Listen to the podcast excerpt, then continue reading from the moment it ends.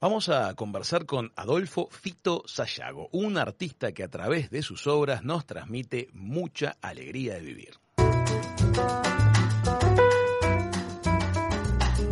Es un experto en el tema de marinas, orquestas y también técnicas mixtas en las que combina pintura con objetos tridimensionales. Su serie de bibliotecas en madera, Biblos, son una belleza.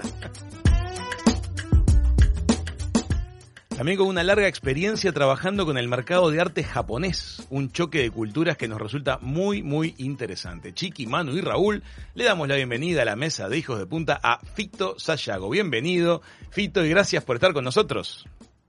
Muchas gracias, muchas gracias. Bienvenido. Ahora que estaban hablando de, de las bibliotecas, estaba justo haciendo algunas acá en la, en la chacra, dedicándome también a una otra pasión que es un poco eh, la tierra.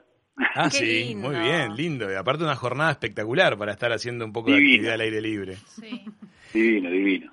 Fito, mira, nos encanta la, la obra tuya a lo largo de los años, siempre la- no- nos resultó muy, muy atractiva. Muchas gracias. Nos gustaría que nos cuentes un poquito cómo fue tu camino formativo, primero que nada, este, y después vamos a ir un poquito al tema, al tema creativo. Mira, mi, mi, mi, mi- mira, mi formación fue a los ponchazos, porque la Escuela de Bellas Artes, eh, yo tengo casi 60 años, 58, este, la Escuela de Bellas Artes estaba cerrada, los talleres de pintura estaban mucho cerrados, porque muchos pintores no estaban en el Uruguay, esto que el otro, Ta, pero descubrí a un pintor que, que justamente yo iba, yo iba a Crandon, Instituto Crandon, este, y, y el profe- mi profesor de dibujo, de, en liceo daba clases de, de pintura. Ajá. ¿Qué pasó? Primer, primer escollo. Yo tenía, eh, yo tenía 14, 13, 14 años menos, tenía, y no, no estaba en liceo, estaba en cuarto, quinto, y no me no, no podía ir a las clases porque este era para, para los de primero liceo para arriba. Entonces yo estando en cuarto, en quinto, tuve que convencer al profesor de que yo podía estar. Claro, estabas Este, grande. así que bueno, ta. Eh, que era, era, era todo más grande y yo era más chico. Entonces, Eso este, es bueno. ta, lo convencí y mi primer escollo salvado. Bien. ¿viste? Este, después, claro, después este eh, venía toda la formación, ¿no? La formación, bueno, ahí aprendí a pintar, o sea, yo, pin- yo pintaba, dibujaba con él, porque fue mi profesor de, de dibujo en primaria. Y después seguí con él en secundaria, este, en- con las clases que, que había de, de- después de hora, que podías ir, este, o, lo- o los viernes o los sábados podías ir después de hora. Claro, yo las me colaba los dos días. Muy bien. O- Sí, yo, yo iba los dos días. Aplicado. Este, yo, sí, yo estaba convencido, a ver, estaba convencido que iba a ser o jugador de básquetbol o pintor. Muy Ah. bien. Viste que, viste que había gente que dice, bueno, yo voy a ser bombero, yo voy a ser policía, bueno, yo voy a ser jugador de básquetbol o pintor. Bien. Jugador de básquetbol a los 18, 19 años, comía bastante banco en Nacional, y dije, che, va, está, ya está, no va para tanto. Un poco Bien. de autocrítica, viste, que no viene mal. Y bueno, y apareció la primera exposición justo en Punta del Este, en Cuartel de Dragones, el, este, el Museo Ártico Artiguista, y dije, bueno, está, estábamos jugando la liguilla, terminó ella, me fui, me fui, me dediqué de lleno a la pintura. Así que imagínate, en esa edad, dedicarte de lleno a la pintura, Qué fuerte. cuando Sí. yo, ¿viste? y cuando empezabas a salir con alguna chica, imagínate, 17, 18 años, y dices, ¿y qué vas a hacer? Voy a pintar, Pintor. voy a ser Claro. jugador de básquetbol. Perfecto. Oh, me huían, a ver si me entendés, me huían, esto Sí. es una normal. Gran, pensaba. gran partido, gran partido, Fito. Sí, imagínate, ¿no? Partido de nada. Entonces, este, bueno, la fui llevando, todos mis amigos estudiaban alguna carrera, imagínate la que tuve que pelear, porque hijo único, Claro. eh, mi hijo es doctor, no, no, no iba a ser doctor, iba a ser una normal que pueda ser o pintor o jugador de básquet, lo que decía yo, pero co- haber convencido de lo que iba a hacer. Este, y bueno, ta, terminé, pin- terminé pintor. Adolfo, empieza el tema de las marinas a ocupar terreno en tu, en tu creación y, y te volviste realmente un virtuoso de las marinas, son preciosas. Eh, ¿cuántas, ¿Cuánta obra tenés? ¿Cuánta obra tenés a esta altura en, en- en el- en la Ah, temática bastante, de vos marina? sabés que mucha, mucha, mucha obra, porque yo, yo, soy, yo soy una persona que eh, por día quizá haga una obra o, o- o una parte de una obra, ¿viste? Este, ¿Y qué pasó? Durante 13, 14, 15 años, esta obra no está acá, se fue toda para Japón.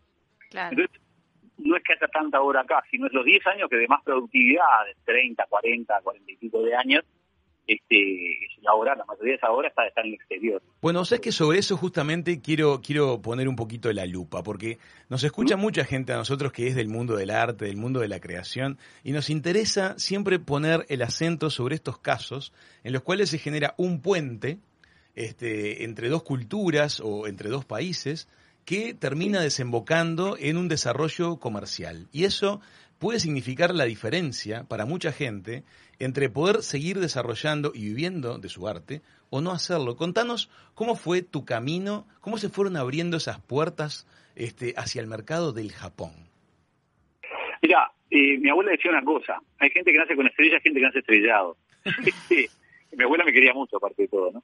Pero, pero es que a mí me han pasado cosas de decir, yo, soy muy convencido de lo que hago, ¿viste? Digo, pero lo de, lo de Japón fue porque yo tengo obra colgada en ciertos lugares, ellos vieron, preguntaron al pintor acá en Uruguay, nos conocemos todos, y bueno, y tuvieron una entrevista conmigo, a, la, a los primeros días este, vinieron, sacaron fotos, sacaban fotos, ¿viste? De cosas que yo no, podía creer, Mis hijos recién se levantaron, sacaban toda la familia en pijama, no, no, cosas que decís, esto, no sé qué va, qué va a terminar, ¿viste? Y eso es que eh, a, la, a la semana se llevaron una cantidad de fotos, no sé qué, llevaron un par de cuadros que habían comprado para, para, para ver, para allá, este, y a raíz de eso, este, a las dos semanas tenía el director de la, de, la galería de allá, eh, un poco verificando el currículum y mis, conocimientos de inglés o de cosas y bueno, ver un poco más acá in situ lo que pasaba. Este, bueno, y a la, dos meses estaba exponiendo en Japón, este, con un éxito brutal. entré con muy buen pie. La embajadora fue como una especie de, esa primera exposición fue una especie de, exposición del Mercosur, digamos. Ah, entonces había pintores argentinos, eh, brasileros, paraguayos y yo por Uruguay. Bueno, este, y fue la, fue la embajadora de Uruguay, viste, con buen pie, habló bien, se daba la casualidad que tenía una obra mía y, este, que fue, digo más, fue, fue ella y el, el, paraguayo fueron los únicos que fueron, después los argentinos los no fueron. caímos muy bien, quedamos una diplomática de primera, una mujer este fabulosa, y, bueno, y eso fue el primer de puntapié inicial. Y bueno, esa exposición, yo llevé 45 obras. La exposición duraba cuatro días. Sí. Al día y medio se habían vendido las 45. Wow. ¿Te das cuenta? Porque a mí lo que me parece súper lindo de destacar es que es cierto que la puerta se entornó, porque esa obra vos la tenías colgada y alguien la vio. Se entornó la puerta de la oportunidad. Sí, estaba, estaba ahí. Sí, pero la empujaste. Primero porque tenías la obra colgada en un lugar en el cual la vieron.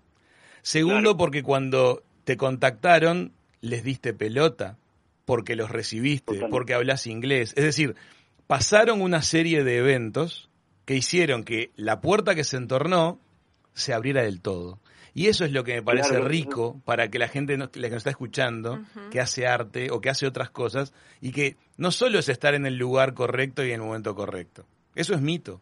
Hay que hacerlo correcto. No, hay que tener claro, hay que, claro, ahí está, ¿viste? Porque, a ver, eh, ¿qué me pasó a mí? Yo, yo no tenía, por ejemplo, mira, te, voy a decir una cosa, por ejemplo, yo no sabía grabado, Pero pues me contacté con la gente que hacía grabado acá, Cecilia Matos, este X personas más. Bueno, eh, hicimos un curso, lo, organicé yo el curso de grabado, que en definitiva era para mí y otros más que querían aprender.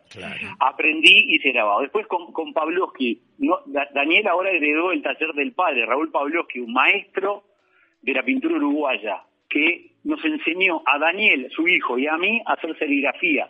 La primera serigrafía que yo empecé a hacer para mandar a Estados Unidos. Aprendí a hacer serigrafía con escultores como Broglia, como Enrique Broglia, como, ¿viste? como este, algunos, algunos, algunos escultores más, que, que haya pocos escultores. Bueno, aprendí la técnica, hicimos trabajos en juntos, conjuntos. Yo en una época, esto está bueno también, porque hay que acercarse a la gente, digamos, a ver, yo en esa época, imagínate que es un trabajo solitario, ¿no? Este, mi maestro eh, Arditi falleció muy joven, a los 50 años. Quedé huérfano, de padre artístico, digamos. Este, entonces, ¿qué hice? Empecé a juntarme, por ejemplo, con, con, con Cacho Tejera, que deben conocer, pintor de Maldonado, hace ya hace unos años, pero, pero un pintorazo, de los mejores pintores de este país, a Enrique Medina, a Carlos Páez, este, a, a bueno, Enrique Gloria, el escultor, a Raúl Rial. Entonces, ¿qué pasó? Yo era muy, era, era bastante joven, yo empecé a trabajar con contrato con una galería a los 23, 24 años de la mano de ellos. Claro. ¿Está?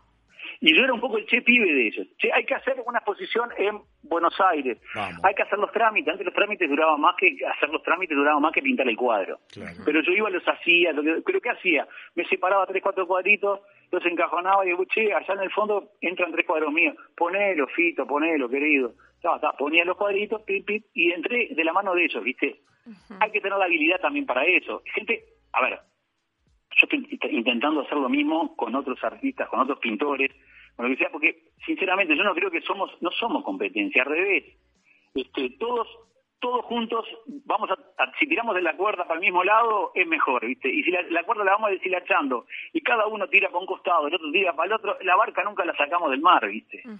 Entonces, yo creo que eso, que a mí sinceramente me encanta, yo no soy no soy docente porque no estudié para eso, no tengo la paciencia y no estoy capacitado para dar docencia, pero me gusta ayudarlos, ¿viste? ayudar a la gente, a, lo- a los pintores, a, una cantidad de ellos. Yo incluso estuve en la Asociación de Pintores y Escultores del Uruguay, eh, la fundamos con otros, con, con todos los artistas que te nombré, más Bruno Whitman, más una cantidad de, de- de- de este, de artistas reconocidos y yo era el, el, el secretario, armaba todo, ¿viste? Este, y fue un poco mi, mi personalidad, ¿viste? Un poco de fachatado, un poco de, de- de- de- siempre estar interesado para aprender, conocer mis limitaciones, que son muchas. Yo, yo soy un tipo que me crié, me enteré a lo, ya cuando tenía 40 años, me enteré que, me enteré que tenía déficit intencional, este, déficit atencional.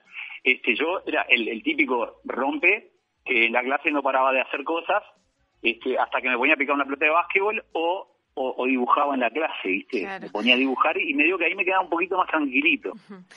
Pero vos fijate eso, ¿no? Que, que digo, Sí, la las limitaciones, Sí, sí, sí. claro, y bueno, y las usé, las usé a mi favor. En realidad, en definitiva, las usé a mi favor. Porque Ah. yo creo que yo, gran parte de eso, a, a raíz de mi vida intencional, soy hiperactivo y soy, y soy pintor por eso, capaz, ¿viste? No sé. yo- Adolfo, ¿sabes que En una entrevista me llamó la atención que contabas eh, de tu experiencia en Japón, que pudiste observar que aprecian las obras de otra forma, como que tienen mucha simbología para los elementos, y comentaste algo así como que acá sobra inspiración por la naturaleza y demás, pero que falta sensibilidad para captarla, y que vos incluso aprendiste mucho a interpretar tu obra en, en Japón mismo. ¿Qué cosas crees vos que son las que pasan en Oriente que quizá aquí no pasan respecto del arte?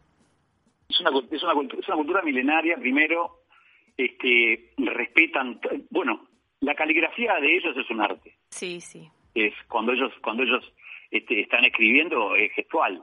Es una gestualidad es como si tú estuvieras pintando. Viste los pintores de letras ya parecen viste de- que están pintando en, en el aire viste una cosa fuera de serie. Qué pasa claro ellos tienen un simbolismo muy muy muy dentro de ellos viste por ejemplo yo descubrí que mi, mi, mi pintura siendo algo de la naturaleza todo tenía simbolismo para eso. Vos fíjate que la bandera es este es el sol, el sol naciente, es el sol rojo así, ¿viste? Bueno, para eso el sol, la luna, la ola, este las gaviotas, las barcas, este el- los- las aves en general, El faro. este todo El el faro. faro, bueno, el faro, el faro, tengo un cuento Está bueno ese cuento, si querés te lo hago. Sí, ¿qué Me pasó? pasó una cosa increíble en Japón. A ver. Pasaron varias cosas, pero, pero, a ver, yo te había pintado el faro de la paloma, pero Bien. visto desde lejos, desde la playa, de atrás de la playa de los botes, una- bien lejos, pero, a ver, el cuadro de 40 por 50, imagínate que serían, yo qué sé, Tres ni un centímetro sería el Ah. faro. Un puntito. Y había una señora que pasaba y que pasaba y que pasaba y se paraba enfrente al cuadro y seguía. Y se paraba. Estuvo toda la mañana así. Entonces le pregunto a la traductora, digo, "Ah, ¿qué pasa con la señora que está ahí? ¿Por qué no le preguntás? Ta, ta, le pregunta y me dice, no, lo que pasa es que este faro, es, la mujer había quedado viuda hacía seis, siete meses y estaba buscando algo que le haga acordar al marido. ¿El marido qué era? El, el Japón una isla. Eh, ¿Qué era? Era este marino. Eh, entonces, claro, empezó y el, el marido, eh, claro, el faro para los, a ver, para los marineros el faro es la luz que los guía para Claro. eso, para eso. Y se, se ve que el hombre le hablaba del faro, está bueno. Las, las, las- te la hago corta. Compra el cuadro. Nos vamos a sacar la foto. Ellos, los japoneses le ponen un vidrio arriba, ¿ah? Para protegernos. de que es diferente que acá. Mirá. Un óleo le ponen un vidrio. Nosotros acá Ah, le ponemos a la protegen, acuarela. correcto. A la obra. Está bien. Y nos vamos a sacar una foto. Sacamos la foto, la foto sin flash, sin esto, sin nada. Saca la foto, firmo cosas, nos damos la mano, sacamos la foto, no sé qué, va a revelar la foto en el momento para dársela, para que yo después se la firme. Y esa mujer empieza a gritar. ¿Eh? ¡Ay, ay, ay! Salgo corriendo y digo, ¿qué pasó? ¿Qué pasó? Arriba del faro hay una lucecita. Sí. A ver, ya que no, no creo ni que ni en, ni en las almas, ni en las cosas, ni este, ni en otro. A ver, hay gente que no se pone entrevista, hay gente que no se entrevistado. Fue casualidad, cosa y salió ahí. Mirá que miramos luz de acá, la luz, la cosa salió sin flash. Aparte calcular en 40 por 50, un centímetro, que justo la luz quede arriba de Claro, eso. que la probabilidad es. Bueno, fue casualidad, la ley de Murphy, decir lo que quieras, pero salió ahí. Qué lindo. Y bueno, imagínate lo que fue para la mujer. O sea, pero igual, pero una sensibilidad especial la, de- la del mundo de Oriente. Este, es un, es un gancho muy también con particular. otra obra, ¿sí? Me ha pasado con obras que he pintado en vivo y, y mis amigos te han sacado fotos porque hemos algún veranillo que hemos ido a pescado el pinar o lo que sea y yo me llevé las cosas para pintar, ellos pescaban y alguna foto que me habían sacado y tal, yo le, justo le digo, mira, justo tengo la foto de acá.